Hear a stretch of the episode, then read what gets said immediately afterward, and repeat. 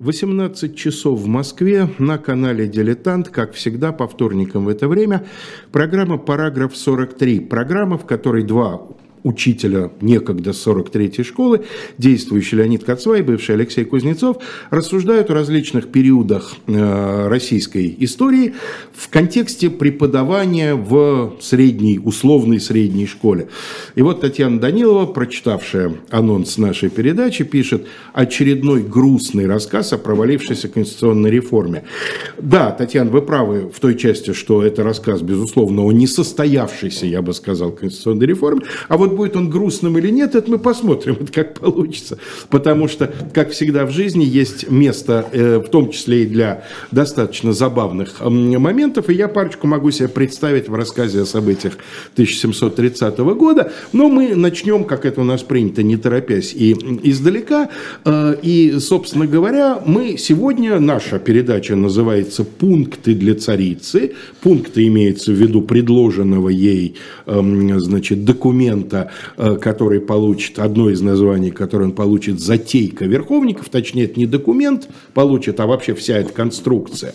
Вот, основной несущей частью, которая будет документ.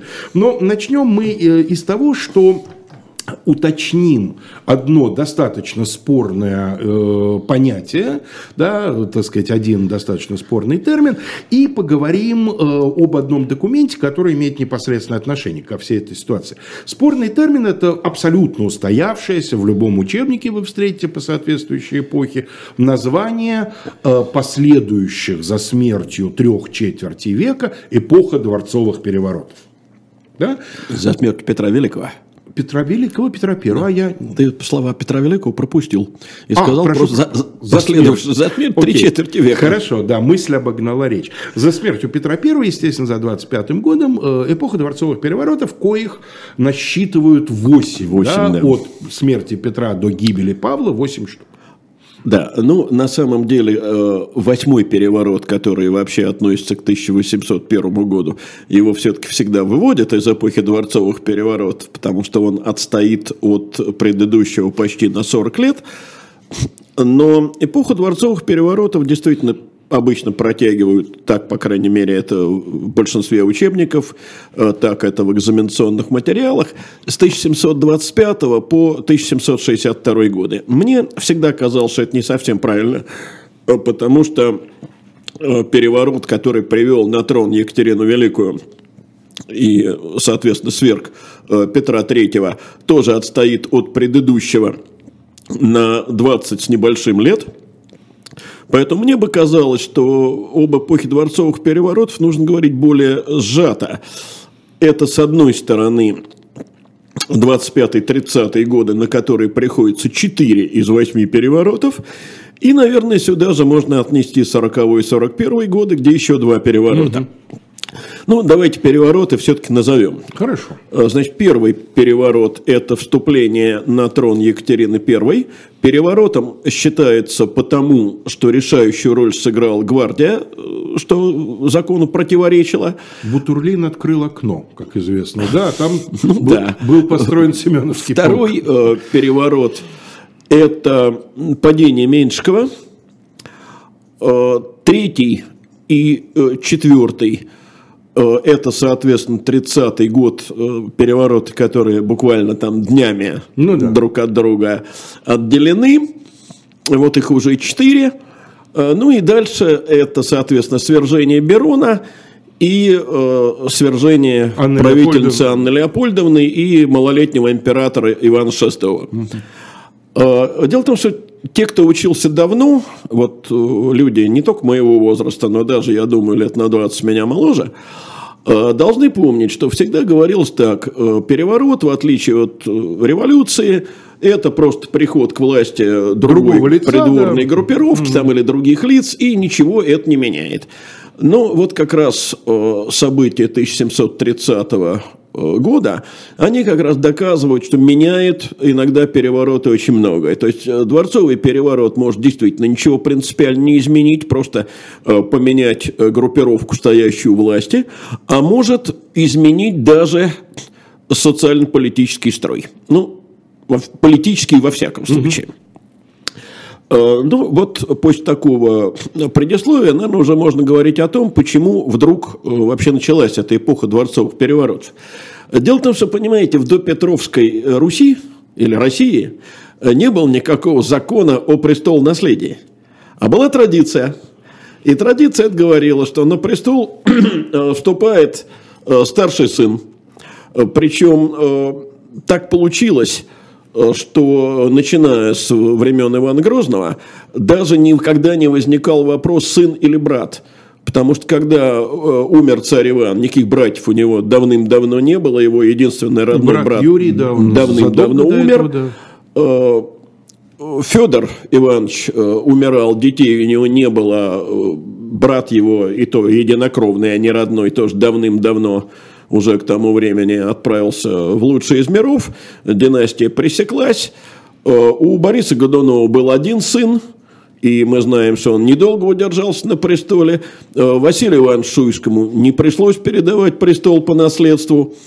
У Михаила Федоровича был сын и никаких братьев не было. У Алексея Михайловича... Причем сын же был единственный, да? У Алексея Михайловича не было братьев, по-моему. У Алексея Михайловича не было братьев тоже. А вот дальше как раз началось. Э, потому что Федор э, процарствовал неполный год, по-моему, нет, господи, глупости говорю, э, Федор процарствовал с 76 э, лет. до 82 э, года, но умер он, оставив не оставив ребенка, потому что у него родился сын Илья, но он умер, по-моему, в двухнедельном возрасте. Дальше известная история о том, как на престоле оказались сначала младший, а потом оба, а потом правила от их имени сестра, в общем, бог знает что. Стрелецкие бунты, на Да, все это э, регулировалось традицией. В случае, если с традицией было непонятно, подключалась Боярская дума, как в случае с э, Годуновым. Боярская дума, Земский собор. Ну, в общем, тоже некие традиционные институты. Да, формально избирал, конечно, Земский собор.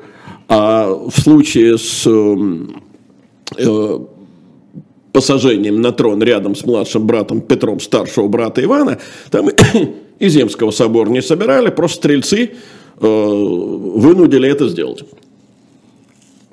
Но это, так сказать, э, даже не введение, это предисловие. А введение начинается э, с того... Давайте что... мы попросим Сашу нам дать первую картинку. Пусть наш рассказ сопровождает красивая женщина. Прекрасно. Ну, по крайней мере, красивая да. женщина по версии Хотя Петра Первого. К ней мы уже как раз сейчас подходим. Да. Дело в том, что э, первый брак, как известно, у Петра Первого не задался. Сын своего от этого брака, Алексея Петровича, он толком не воспитывал, никаких отцовских чувств, видимо, к нему не питал Кроме Когда чувства же... раздражения, я так понимаю, периодического. Ну, там это как раз связано с тем, что когда он женился на Екатерине, и у него родился от любимой женщины э, другой сын, э, они его в семье называли Шишечка, угу. вообще его звали Петр Петрович, да? Петр Петрович. Угу. То старший ему стал казаться помехой, Екатерине он тоже казался помехой. Одним словом, кончил все это тем, что Алексей Петрович, э, которого Петр принуждал не просто отказаться э, от престола, но и постричься в монахи. Я уверен, что мы эту ситуацию будем отдельно да, разбирать сейчас подробно. не будем о ней да, говорить. Он э, бежал за границу, и за границей был вытащен, судим, приговорен к смерти, и вот накануне казни странным образом умер в тюрьме. Скорее всего, был удавлен. да, да. А, но, э, так сказать, не задалось опять.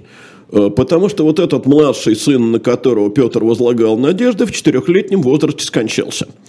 И таким образом, к тому моменту, когда э, Петру Алексеевичу пришло время помирать, э, у него оставались внук от э, старшего сына. И традиция однозначно, насколько я понимаю, склонялась к этому варианту.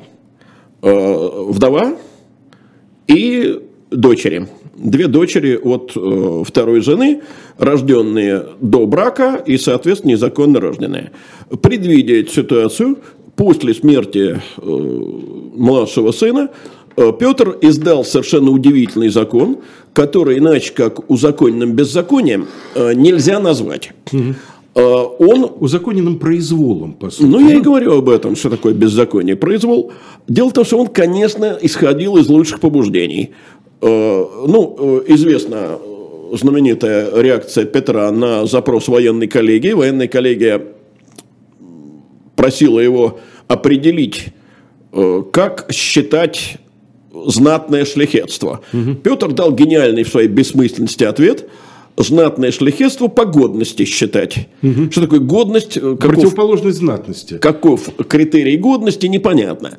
Э, то же самое здесь. Э, наследника должен назначить царствующий государь. Все прекрасно, потому что царствующий государь изберет того наследника, который ему кажется годным. Как мы знаем, это не всегда получается. Бывает, что и негодным выбранный наследник оказывается. Но тут Петра... Вы ведь сейчас ни на что не намекаете. Нет, конечно. Хорошо. Но Петра подстерегла другая беда. Э, беда стояла в том, что он э, настолько тяжело заболел, э, что придворные просто не решились его побеспокоить. Э, дело в том, что он болен был уремией. Это то, что называют э, в наше время... Э, Мочевыводящие пути? Ну, Болезнь, ну, да. Можно так сказать, да. Э, в общем, боли такие, э, что к нему даже побоялись обратиться.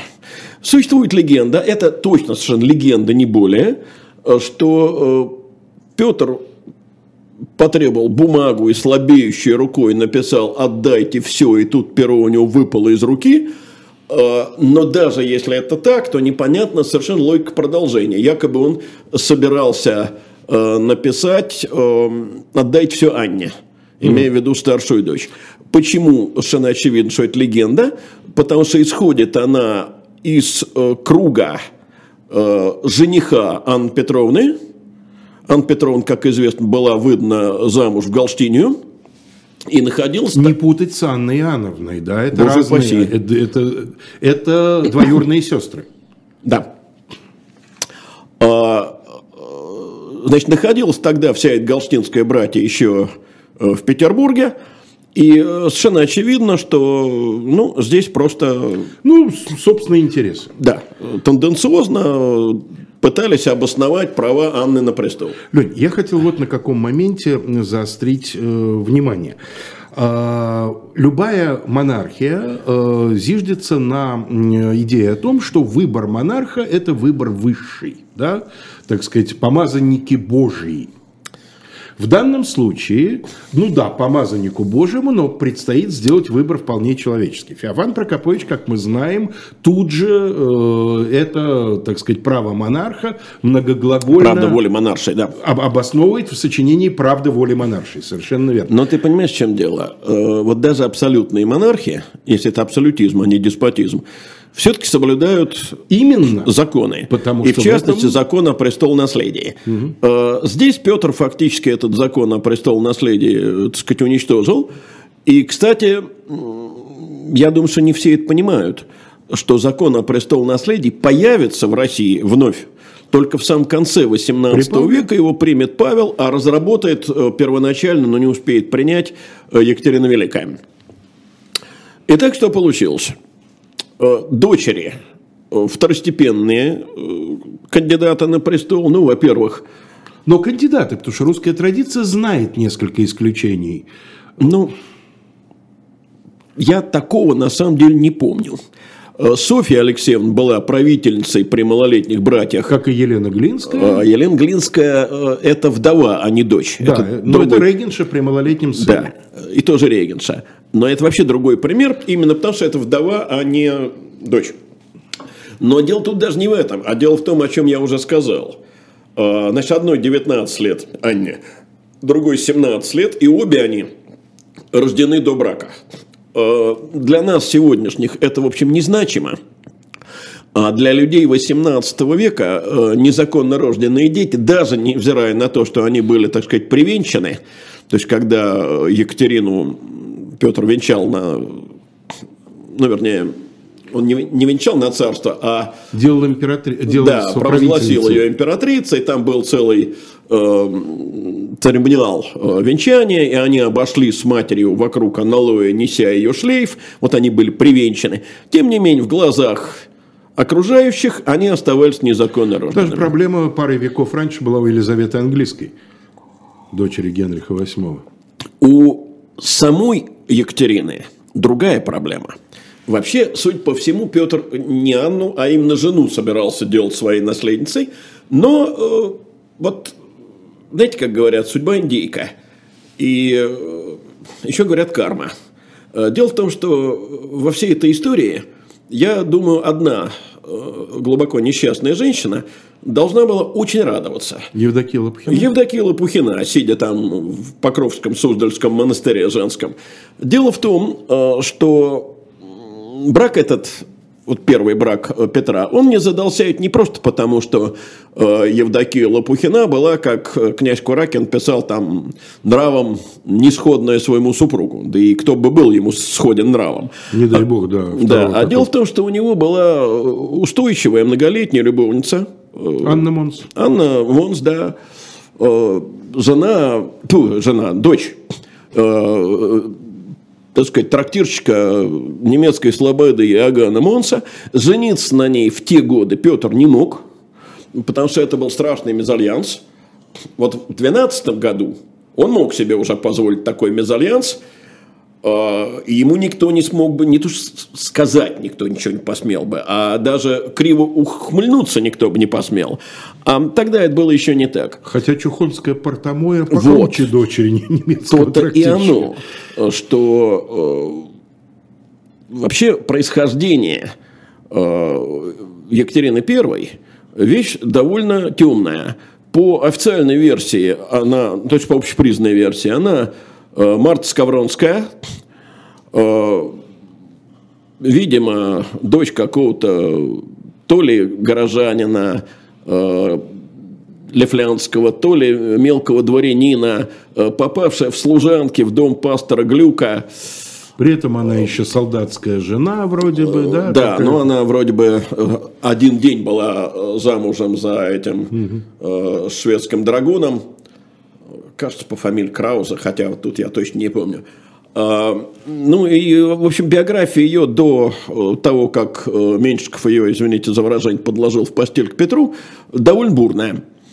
А, вот. А, но дело в том, что отказался Петр от намерения ее э, объявить наследницей из-за неверности – в которую он ее уличил за несколько месяцев до смерти. И опять фамилия Монс. О, с кем? Да. Э, Ладно бы еще с кем-нибудь. Вот я почему и говорю про Евдокию Лопухину.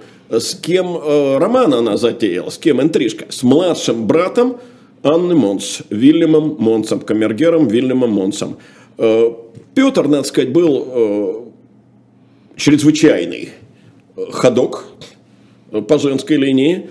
Но тут надо понимать, э, не все то, что допускалось для э, мужчины, допускалось для женщины э, в начале 18 века. Конечно, мы знаем, 18 век, он Франция, галантный век. Куртуазный век. Да, да. считалось для светской дамы не иметь любовника неприлично. Но дело в том, что Петр это человек 17 века, российского 17 века. Того века, в котором э, уличенную в неверности жену закапывали по шею в землю и оставляли умирать согласно закону. Да.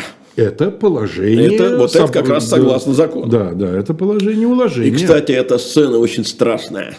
Э, прекрасно описана в знаменитом романе Алексея Толстого «Петр I». Э, так вот, обвинить в неверности императрицу было невозможно. Э, поэтому Монса, естественно, схватили казнили, но обвинили его отнюдь не в похождениях любовных с императрицей, а в растрате, э, в воровстве казенных средств. И Петр поступил так. Он приказал выставить отрубленную голову Монса на колу. Э, жену повез кататься. Э, но Екатерина была уже ученая. Она видимо, многому научился от мужа. Посмотрев на отрубленную голову недавнего любовника, она только произнесла, как грустно, что у придворных может быть столько испорченности. И все. Интересно, сколько она эту фразу сочиняла и репетировала.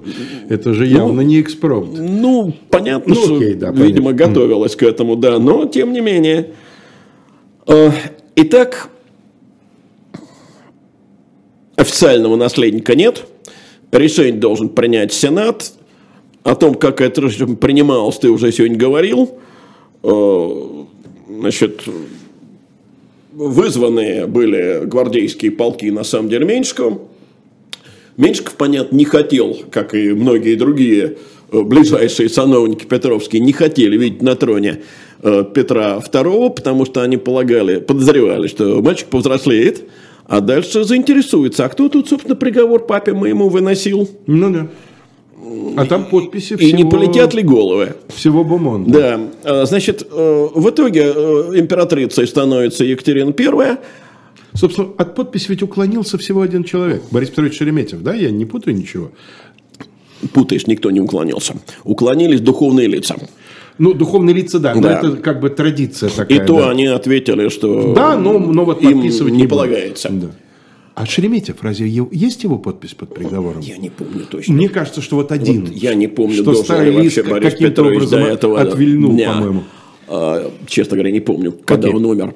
А, так вот, а, значит, императрицей становится Екатерина I, вот мы ее видим. И тут же она пошла, что называется, в разнос. Она начала пить, она вела страшно нездоровый образ жизни – и э, в два года она довела себя до смертного конца. И вот тут начинается самое интересное. Именно пьянством в основном, да? Пьянством, разгулом, обильной жирной пищей. Угу. Вообще тогда много ели тяжелой пищи. Образ жизни, прям скажем, нездоровый. Угу.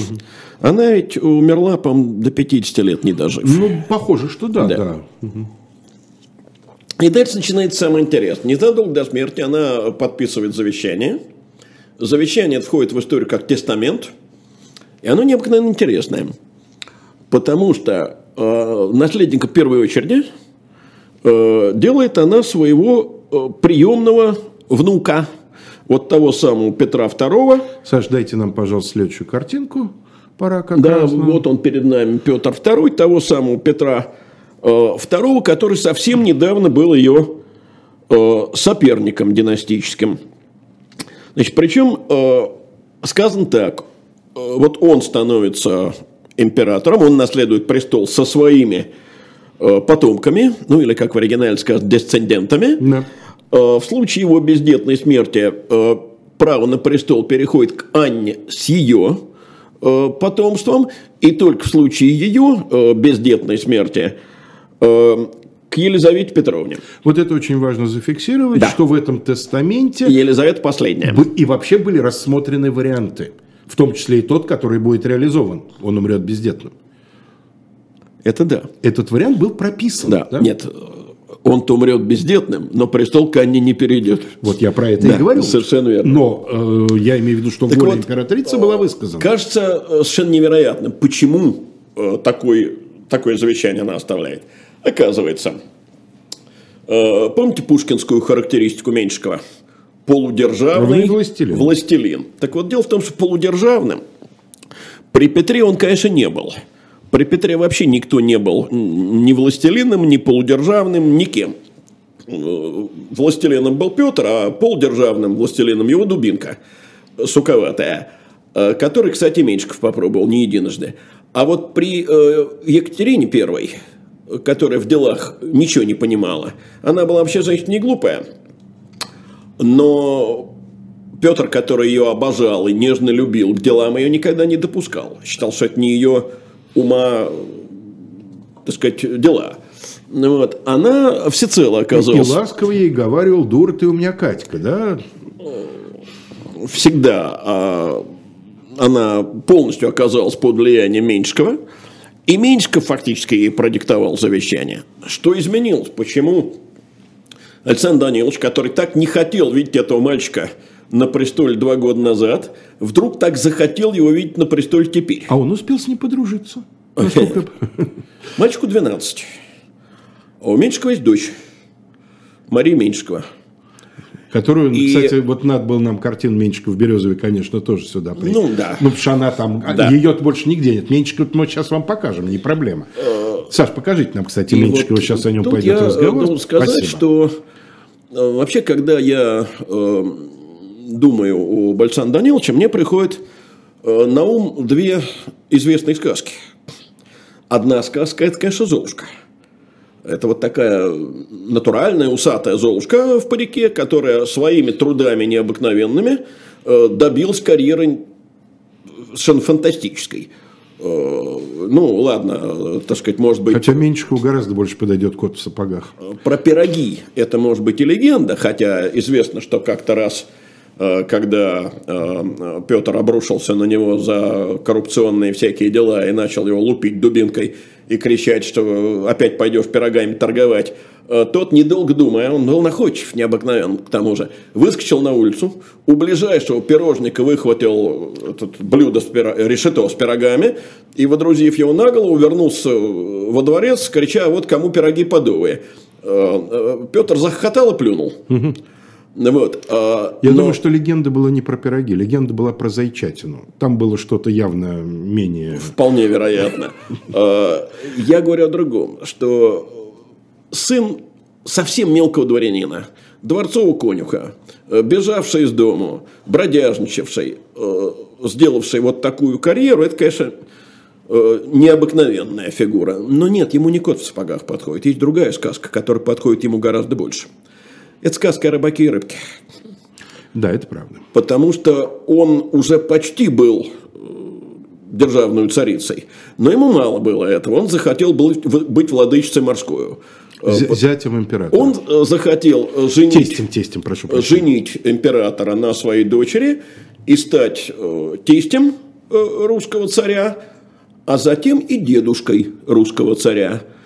И вот тут не, случилось, не сложилось. Надо иметь в виду, что Меньшиков был, э, ко всему прочему, э, человек довольно скандальный. Э, при Екатерине он, естественно, о себе возомнил. И поэтому как раз те люди, которые могли бы стать его опорой, Давай напомним, что когда-то, в допетровские времена, он же успел побыть ее любовником.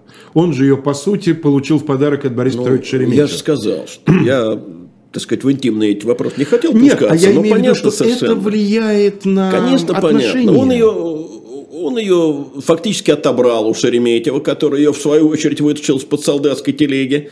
Он ее подложил э, в постель Петру, потому что, и вот тут э, опять на Алексея Толстого сошлюсь, он очень четко это прописал, что Петр спрашивает, а сам-то, мол, ну, мне бы знатную жену покроет пироги мои. Он не мог жениться на безродной э, а Петру уже тогда это было, в общем, э, все равно. Мезальянс, не мезальянс, я говорю, в его сторону никто не мог даже поморщиться. Но я сейчас не об этом хотел сказать. Я хотел сказать о том, что э, Меньшиков разогнал всех тех, на кого он мог бы положиться. Угу. Дело в том, что вот когда создавался этот Верховный Тайный Совет, то он-то его создавал, рассчитывая в нем царить и править. А другие сановники думали, что они в этом малом э, узком составе его смогут немножко, так сказать, одернуть и так сказать, поставить под контроль. Не смогли. А создавался он уже во времена Екатерины? И, конечно, потому что Екатерина первая, еще раз говорю, в делах ничего не понимала. Другое дело, что этот Верховный Тайный Совет э, царицу никак не ограничивал. Там было замечательное выражение, что создается Верховный Тайный Совет при Баку нашем. Мне очень нравится. При Баку нашем. Петр Андреевич Толстой, который попытался голос поднять э, против Меньшикова, закончил жизнь на Соловках. Э, полицмейстер э, Петербурга Девиер был, насколько я помню, казнен. Да, конечно. Ну и так далее. В итоге он остался один. Один. А рядом та старая знать, Долгорукие, Голицыны, для которых что Екатерина была портомоя – Рюриковича и Гедеминовича. Да, что он э, был... Сын конюха. Да. Э, выскочка. И кончился для него печально, вот этот второй переворот 27 года. Ну, тут э, вот еще что надо иметь в виду. Вот э, мальчику 12 лет, девочке, которую ему сватают, 16. Конечно, мальчик в 12 выглядел на все 15. Потому что мальчик был рослый, мальчик был вообще, видимо, внешностью во многом в дедушку своего. Характером, видимо, тоже. Говорят, что был и вспыльчив, и Вот о характере чуть позже. А, и тут я сошлюсь на замечательного историка, книги которого я вообще очень рекомендую э, почитать. Э, хотел был начать с этого, но позабыл. Значит, это э, петербургский историк Евгений Викторович Анисимов, у которого, ну, огромная, э, так сказать, библиотека, э, может быть, составлена из его э, книг о XVIII веке, ну, а если вспомнить книгу об Агратионе, то и о XIX. Но я в данном случае рекомендую две книги из серии «ЖЗЛ», которые называются, как в ЖЗЛ принято, просто и коротко. Анна Ивановна и Елизавета Петровна. Прекрасные книги. Так вот, он там пишет, что Мария Меньшикова не слишком Петру нравилась. Ну, может быть, она была и недостаточно красива, но тут он другой использует термин. Она для Петра II была в свои 16 лет старая. Ему-то было все-таки 12, как бы он ни выглядел. А сколько его невесте Долгоруковой будет? Я никогда не задумывался об этом. Они ровесники? Забегая видимо, вперед. Видимо, да. Видимо, да. Ну, может, она на, на пару лет его постарше. А, Одним словом, постоянная опека. Мальчика начал тяготить, а Меньшиков же его еще и у себя во дворце поселил.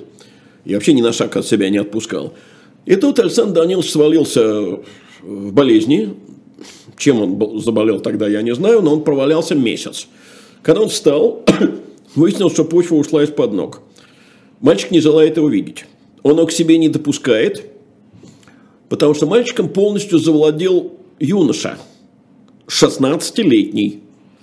Э, юношу зовут Иван Алексеевич Долгорукий, и он в свои 16 лет известен как... Кутила. Не просто Кутила, а гроза всех э, петербургских мужей, э, гуляка и развратник. Э, ну и по части возлияний, насколько я понимаю. Это само собой. Это э, присутствует обязательно. Э, в итоге э, Меньшиков э, арестован, лишен чинов, отправлен в ссылку в принадлежавший ему город Раненбург. По дороге его догоняют. Вместо Раненбурга его отправляют в Сибирь, в Березов, при этом обирают до нитки. Есть перепись того, что было у него изъято, и э, перепись это выглядит вообще чудовищно, потому что там начинается с э, бриллиантов и жемчугов, а кончается чулками жены и дочерей.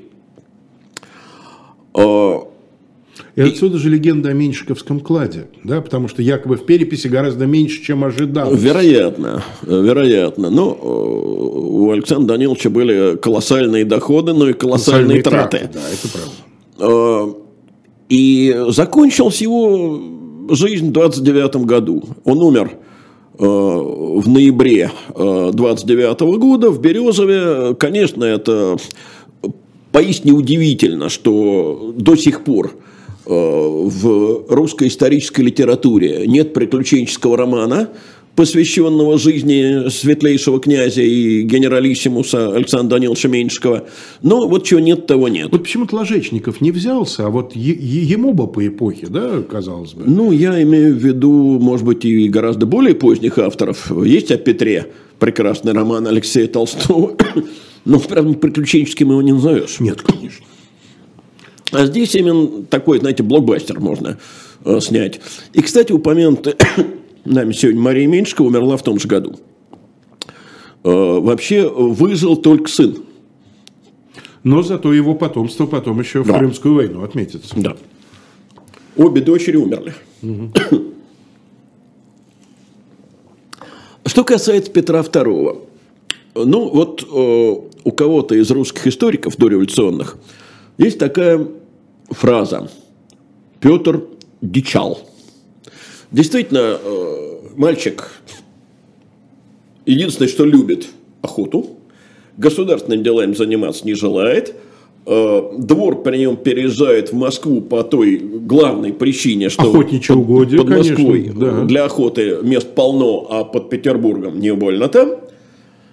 Кстати, Анна Иоанновна ведь из-за этого задержится в Москве на несколько лет, насколько Ну, нет, я понимаю. Нет, Анна Ивановна не по этой части. Анна Ивановна любил стрельбу, а не охоту. А стрелять может где угодно. А, Значит, а, месяцами его не могут дождаться, неделями и месяцами послы сидят э, без дела, потому что царской подписи нет. Очень историки любят все это перебирать, доказывая, что вот где э, царь ничтожен.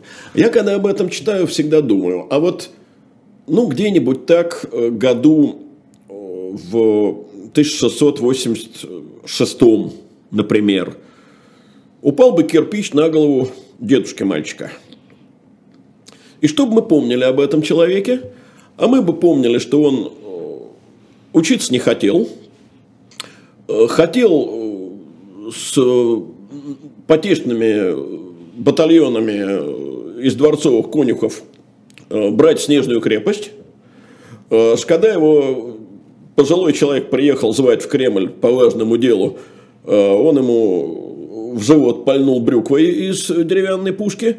В общем, одно сплошное непотребство. А вот другой человек, который тоже, кстати, любил охоту. Вообще королевское дело охота. Э, Но его вызвали с охоты, пришлось ехать э, в законодательный орган. Он очень был этим раздражен. И приехавший э, велел псарям выпустить из мешков зайцев и спустил борзых со сворок. Ну, члены законодательного собрания полезли, спасаясь от разъяренных собак на спинке стульев. Тоже, в общем, безобразие и э, хулиганство.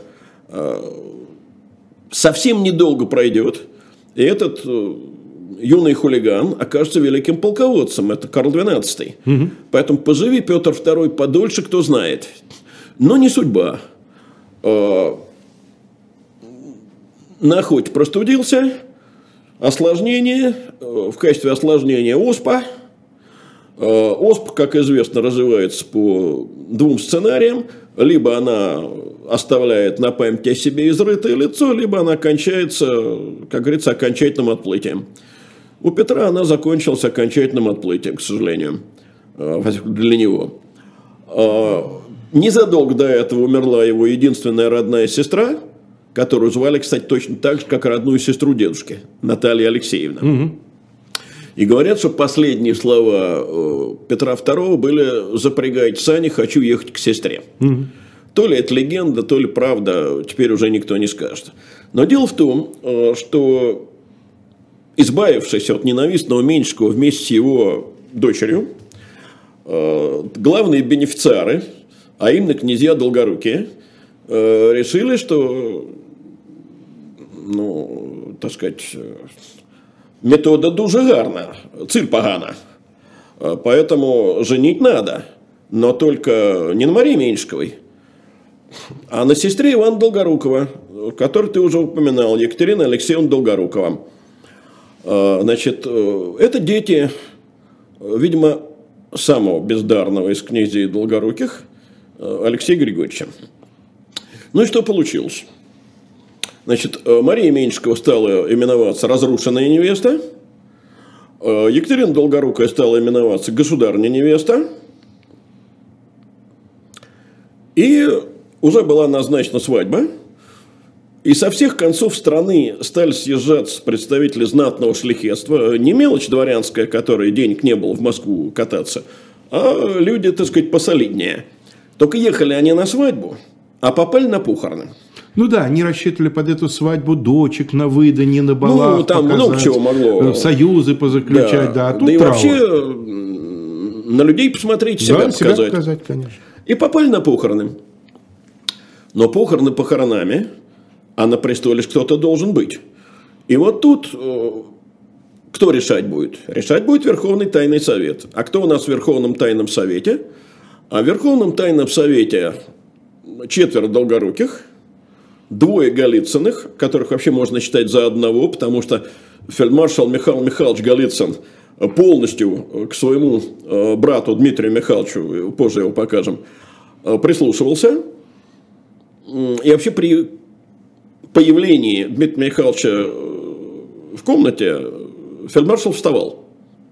Это известно. Что говорит о его не такой уж глупости. То есть соотношение способностей он оценивал, видимо, адекватно. А он сам был не без способностей, только по другой части, по военной. Он ну, был да, очень талантливый да. военачальник. Но старший брат есть старший брат. Уже покажем кого-то из членов Верховного Тайного Совета. Сождайте нам следующую, пожалуйста, картинку. Вот. А вот это, э, может быть, самый интересный из членов э, Верховного Тайного Совета. Это Андрей Иванович Астерман – Э, человек, никогда не имевший российского подданства.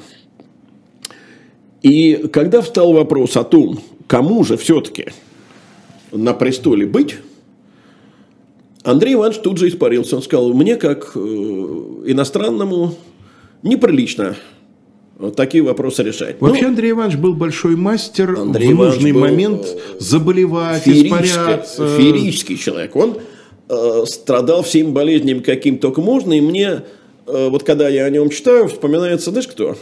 Министр финансов из э, Шварцевской тени. Да-да-да-да. Лакеи придает мне позу крайнего возмущения. Значит, как только возникал какой-то спорный вопрос, он заболевал, лежал дома под кучей пуховых одеял, обвязанный Платками, горячим да. полотенцем угу. и стонал. Но э, коллеги по Верховному Тайному Совету знали уже эту особенность Андрея Ивановича. Они приходили, садились около постели, заводили разговоры о делах. Андрей Иванович стонал. Э, собеседник продолжал беседовать о государственных делах. Видя, что стоны не помогают, Андрей Иванович выздоравливал. Ну вот и теперь он э, немедленно удалился из того покоя, где обсуждался кандидат и, так сказать, скрыл за дверью. А обсуждение пошло по очень интересному сценарию. Алексей Григорьевич, изображение которого у нас нет, сказал, а что тут рассуждать-то? Есть обрученная невеста, ей и быть в государынях. А ежели кто станет возражать, так ты князь Василий Владимирович, вот теперь его можно показать. Саш, следующее дайте, пожалуйста. Вот он. Князь Василий Владимирович Долгорукий, э, фельдмаршал, э, известен тем, что на его э, счету, в частности, подавление Булавинского восстания, брат его, старший, кстати, брат, который звался совсем прекрасно, точно так же, как основатель Москвы, Юрий Владимирович Долгорукий, был казаками убит, в чин полковника, и вот Василий Владимирович дослужился до фельдмаршала. Убит был, по-моему, под Астраханью где-то, нет? На Дону. На Дону. На Дону, когда он пытался нарушить принцип с Дону выдачи нет. То есть во время Булавинского восстания? Да, да, да. да. А, угу. а младший возглавил карательную экспедицию. Так вот, Алексей Григорьевич говорит, так ты же, князь Василий Владимирович, в Преображенском полку полковник, угу. а князь Иван майор. Да и в Семеновском против того стать будет некому. А если кто будет против, мы будем их бить. На что фельдмаршал в бешенстве ответил, вы что, ребячье, врете? Где это видано обрученную невесту в царице? Как мне с этим в полк прийти? Кто меня слушать станет? Не то что слушать, меня бить станут. А, то есть он все-таки оказался гораздо трезвее двоюродного брата. И на этом вопрос о государственной невесте был окончательно закрыт. А потому что надо учить историю, в том числе и зарубежную. Тогда он легко отыскал бы прецедент в британской истории, точнее Это в английской. Да. Там, правда, тоже закончилось для невесты не очень хорошо, но да. 9 дней она проправила. Леди Джейн Грей, так называемая. Да. Ну, Шучу, я хотел просто несколько внести какую-то да. такую живинку. Э, в общем, э, тупик. Тупик. Э, на дворе 30-й год. Анны Петровны. Той самой, на которую было в свое время указано в тестаменте. И в живых-то уже нет. Да. Правда, есть ее ребенок малолетний. Елизавета Петровна жива. Но дети вот этой лифлянской портомои, да еще и незаконно рожденные, о них даже не вспомнили. Тестамент Екатерины – скажем, кто малолетний ребенок, да, это все-таки... Будущий император Будущий Петр III, Петр конечно. конечно. А, так вот, тестамент этот, он был мгновенно забыт. Нет Екатерины и, и нет и тестамента. нет Меньшикова, который да. когда-то его писал. И тут еще одному члену Верховного Тайного Совета, мы его позже покажем, а, князю Дмитрию Михайловичу Голицыну, приходит на ум идея. Императорская ветвь династии, говорит он, пресеклась. Дочери не в счет незаконно рождены. Но есть царская ветвь. Есть дочери царя Ивана. Это имеется в виду брат Петра Великого, Иван V, благополучно умерший в 1696 году. Э, видимо, все-таки э, слабоумный в том смысле, что ну, теперь это называют э, задержку умственного развития. Да, задержка развития. Но при этом тихий, милый, никому тихий, зла никому не сделавший человек. Да. Осталась вдова, которую, кстати, Петр очень почитал, как женщину умную и волевую. Ну, Царь, и к племянницам хорошо царица относился. Прасковья Федоровна. По-своему. И, и племянницы. Племянницу он пристроил. Пристроил э, он их с выгодой не столько для племянниц, сколько для державы. Государственный был человек. Да. Старшую племянницу Екатерину Ивановну в Мекленбург. Неудачный брак оказался. Да. Э, герцог Леопольд Мекленбургский был, э, во-первых, алкоголик. Во-вторых, э, тяжелого нрава человек, перессоривший со всем мекленбургским дворянством. Екатерина Ивановна прожила с ним несколько лет, прижила дочь, не выдержала, вернулась в Россию – и ее дочь, будущая правительница Анна Леопольдовна, хоть и немка наполовину, росла в России. Поразительно, как устойчивы семейные традиции. Ты помнишь, в 1812 году при обороне Смоленска Смоленск спасло то, что корпус эм, Раевского задержался на два часа выходом из города. Да. Кто запил? Карл Мекленбургский, командир дивизии, был вместе с господами офицерами в таком состоянии, что дивизия не могла выйти. Это спасло Смоленск вместо захвата стремительного города да, и окружения русской ну армии ну, да. получилось трехдневное сражение. Плюс, правда, еще 27-я пехотная дивизия Неверовского. Неверовского, но, но это позже она, да. она спасла уже действительно а... активными действиями. Но вернуться-то она вернулась. Но она же не разведена. Формально она замужем. Ее в царице накачать себе на шею вот этого да, да, да, да, да. немецкого пьяницу, нет, это не пойдет. Вторую племянницу, Анну Ивановну, выдал э, Петр замуж э, поближе, в Верцево-Курлянская, ну, южная часть Латвии. Но дело в том, что вернулась она после многодневной свадьбы э, в Курляндию, вернее, приехала в Курляндию уже вдовой, потому что муженек ее на собственной свадьбе, ну, не в первый, конечно, день, а свадьба там две недели, по-моему, гуляла, если не больше – решил посостязаться в высоком искусстве служения Бахусу с самим Петром Великим. Ну и, естественно, опившись, скончался. Потому что у Петра... А потому что не садись второразрядник играть с гроссмейстером. Да, ну, про таких людей, как Петр, говорят, что у них в пятке дырка. Угу. Он, как в том анекдоте, сколько вы можете выпить, неограниченное количество. Э, Значит, но из Курляндии никуда. Она приехала вдовой. Естественно, герцогством правила не она, а брат мужа. Э, кстати, проживавший не в Курляндии, а где-то в Германии. А она оказалась бедной родственницей. И многие годы она бесконечно жаловалась э, в Петербург, э, что алмазов нарочитых не имею, жемчугов не имею, так сказать, выйти не в чем. По, вот, по двору герцогского замка куры гуляют. Да, классическая у кого жемчуг мелок. Да. Э, что интересно, писала она не дядюшке, дядюшку она смертельно боялась. Писала она не матушке своей. Почему? Об этом через минуту. Писала она тетушке, вот той самой лифлянской портомоя. Государыня матушка, тетушка начинают все эти униженные письма. Почему она не писала собственной матери э, Проской Федоне? Вот тут э, придется предаться сплетням, так сказать, и немножко поговорить о Проской Федоне. Дело в том, что у нее было три дочери. Вот, ну, о младшей мы мало что знаем. Она жила в марганатическом браке с генералом Дмитрием Мамоновым. Звали ее, как и мать, Прасковьей. И, в общем, больше мы о ней упоминать не будем. Екатерина и Анна были абсолютно не похожи друг на друга. Екатерина была маленькая, толстенькая, кругленькая, очень веселого нрава. И, танцевать любила, если не ошибаюсь. Да, и мать ее обожала.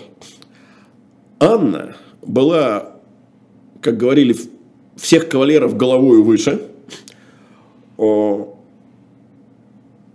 Огромная, дородная, Мужеподобная. мужиковатым лицом. Саша, дайте нам, пожалуйста, Анну Иоанновну. Спасибо. Э, вот она Но это довольно льстущ, льстящий, насколько ну, я понимаю, здесь любой парадный портрет. портрет. Здесь она, ну, женщина, как С женщина. С другой стороны, страшного. надо сказать, что вот это описание ее мужиковатости, оно, возможно, исходит из враждебного лагеря. То есть, она тоже может быть утрирована. А, но э, и мать ее терпеть не могла. У меня такое вообще есть ощущение – что Иван VI мало отношения имел к собственным дочерям, но оставил Иван это.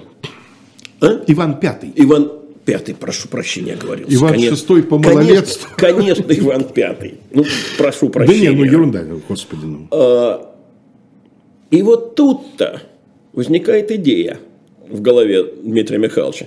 Живет она в Курляндии, живет ей плохо – готова явно на любые условия. На все, что угодно, только бы вырваться в Петербург. Она согласится. И давайте ее изберем. Общее согласие, раздается виват, и тут в дверь начинают барабанить кулаки. Это Андрей Иванович услышал, э, что кричат виват, понял, что вопрос решен, добил, чтобы его наконец впустили. Да, это Дмитрий Михайлович Голицын перед нами – и присоединился к общему вивату. Но когда виват откричали, Дмитрий Михайлович сказал... Воля вашей, государи мои... Надо бы себе полегчить. Как так полегчить, спросил его э, фельдмаршал, фельдмаршал Долгорукий. Э, Долгорукий. А так полегчить, чтобы воли себе прибавить. И в итоге... И мы явно пересказываем одну книжку Якова Гордина. Конечно. Ну, книжек таких на самом деле очень много. Понятно.